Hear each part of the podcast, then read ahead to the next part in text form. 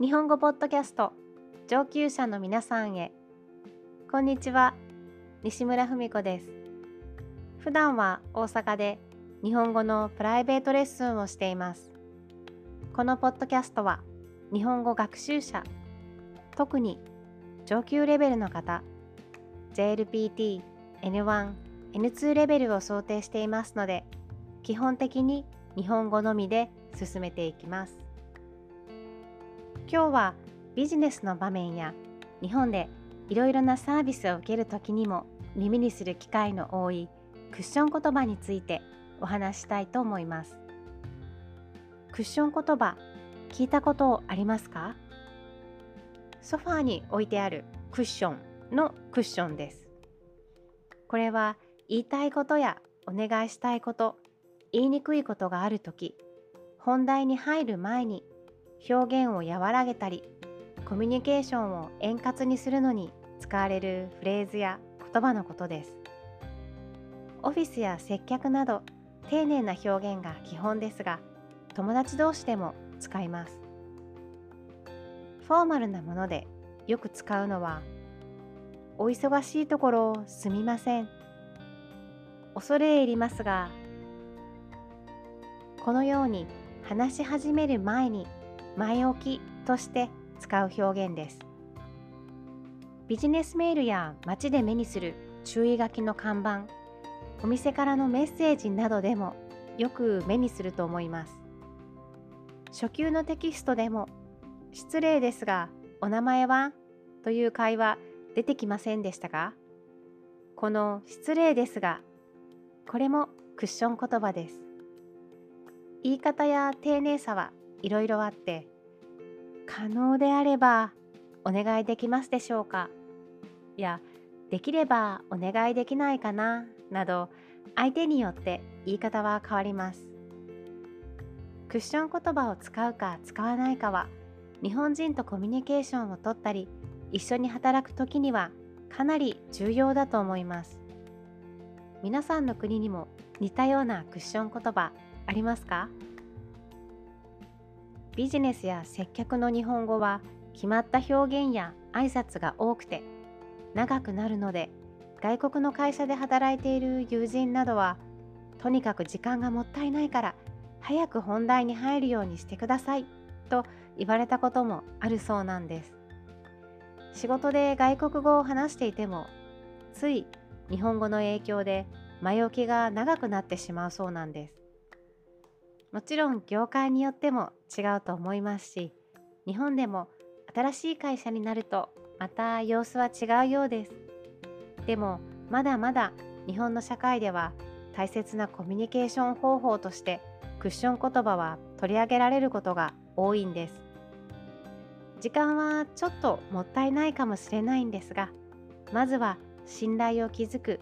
いい関係を保つという意味では決まった挨拶やクッション言葉は必要不可欠なんです。気をつけないといけないこともあります。同じ言葉ばかりを繰り返すと形式的な感じがしてしまいますよね。マニュアル化されているのが見え見えだとがっかりしてしまいます。例えば申し訳ありませんがあちらでお待ちください。申し訳ありませんがこちらでお名前をご記入ください。申し訳ありませんが少々お待ちください。これだとただ棒読みになって同じ言葉を繰り返すだけであまり意味がないですよね。謝り続けるというのもやっぱり変です。クッション言葉はバリエーションも大事だしそもそもは気分よくコミュニケーションをとるための言葉なので棒読みされると意味がないですね。バリエーションの例をいくつか挙げたいと思います。お願いするとき恐れ入りますがの他にもお手数ですが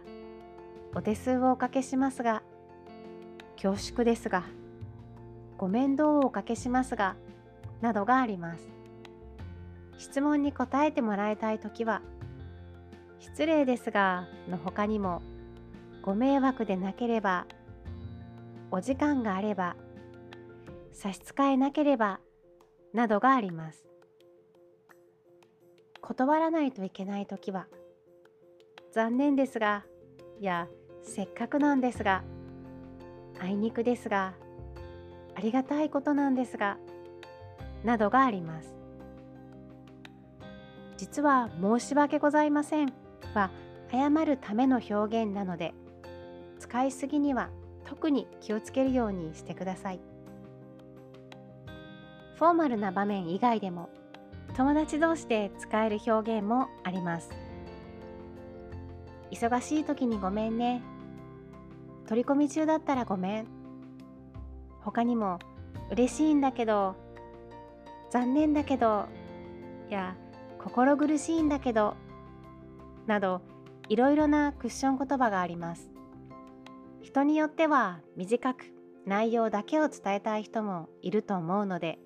絶対必要かどうかは難しいですがクッションなので相手が心地よくなるようにという気持ちや気遣いが目的です。前置きが長いなとかめんどくさいなと思うこともあるかもしれませんが自然に使えれば印象は随分違ってきます。人間関係がぐっと良くなることもあると思います。クッション言葉のバランスや使い方は難しいかもしれませんが心がこもっていれば間違えていても伝わるのでよければ使ってみてください。今日はここまでにしたいと思います。ポッドキャストの感想やリクエストがあれば説明欄にインスタやメールのアドレスを載せていますメッセージやサポート本当に励みになります最後まで聞いてくださってありがとうございました。それではまた次回。西村文子でした。